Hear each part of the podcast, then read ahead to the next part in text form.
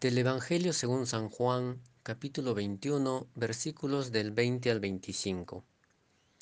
Pedro se vuelve y ve, siguiéndoles detrás, al discípulo a quien Jesús amaba, que además durante la última cena se había recostado en su pecho y le había dicho, Señor, ¿quién es el que te va a entregar? Viéndole Pedro, dice a Jesús, Señor, ¿y este qué? Jesús le respondió, Si quiero que se quede hasta que yo venga, ¿qué te importa? Tú sígueme. Corrió pues entre los hermanos la voz de que este discípulo no moriría, pero Jesús no había dicho a Pedro no morirá, sino si quiero que se quede hasta que yo venga. Este es el discípulo que da testimonio de estas cosas y que las ha escrito, y nosotros sabemos que su testimonio es verdadero. Hay además otras muchas cosas que hizo Jesús. Si se escribieran una por una, pienso que ni todo el mundo bastaría para contener los libros que se escribirían. En el Evangelio de hoy vemos una pequeña discusión, por decirlo así. Vemos a Pedro que pareciera que le reclama a Jesús por la presencia del discípulo amado como que no tuviera que estar ahí. Creo que todos somos ese discípulo amado cuando buscamos estar cerca del Creador y en comunión con Él. Pero también somos Pedro cuando estamos mirando lo que el otro hace o no hace. Pero ante eso Jesús dice, ¿a ti qué? ¿A ti qué si el otro tiene otra manera de creer, si tiene otra manera de expresar su fe, si no va a misa como tú, si no ve la vida y el mundo como tú? Eso no es lo importante.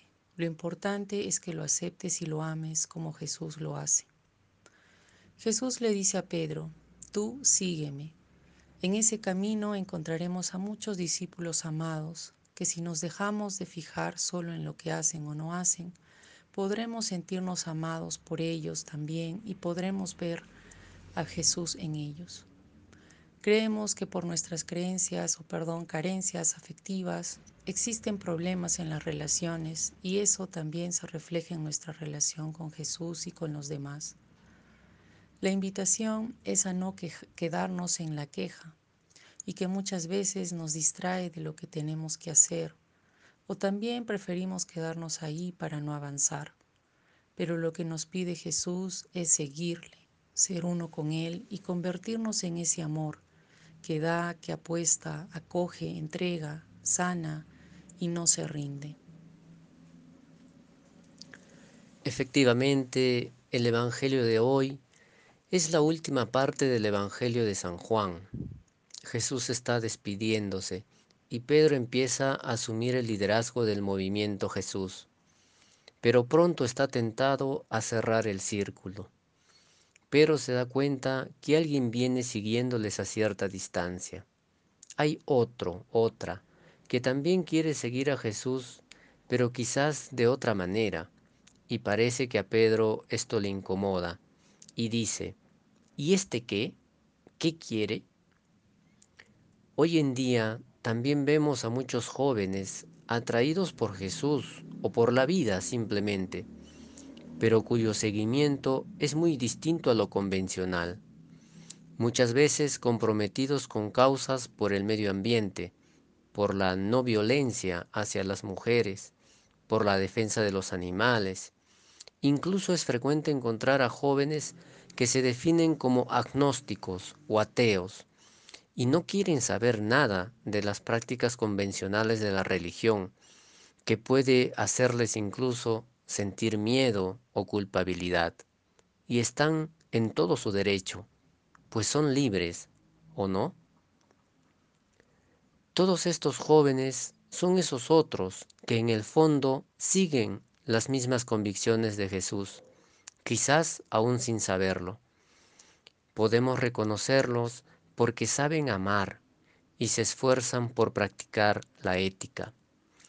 Muchas veces estamos tentados como Pedro a excluirles porque no cumplen los ritos religiosos o sacramentos como quisiéramos, lo cual sería un grave error, pues hay muchos otros que sí los cumplen, y sin embargo hacen mucho daño a las personas y al país.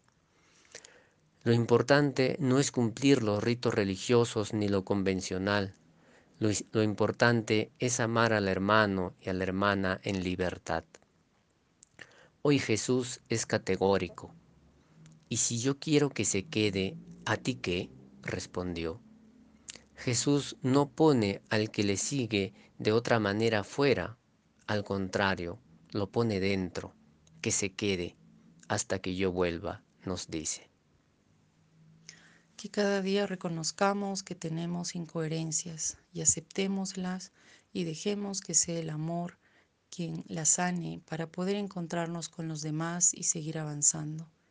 Dejemos que el Espíritu renueve nuestra mente y nuestro corazón y soltemos las cargas para estar libres y acoger a los demás.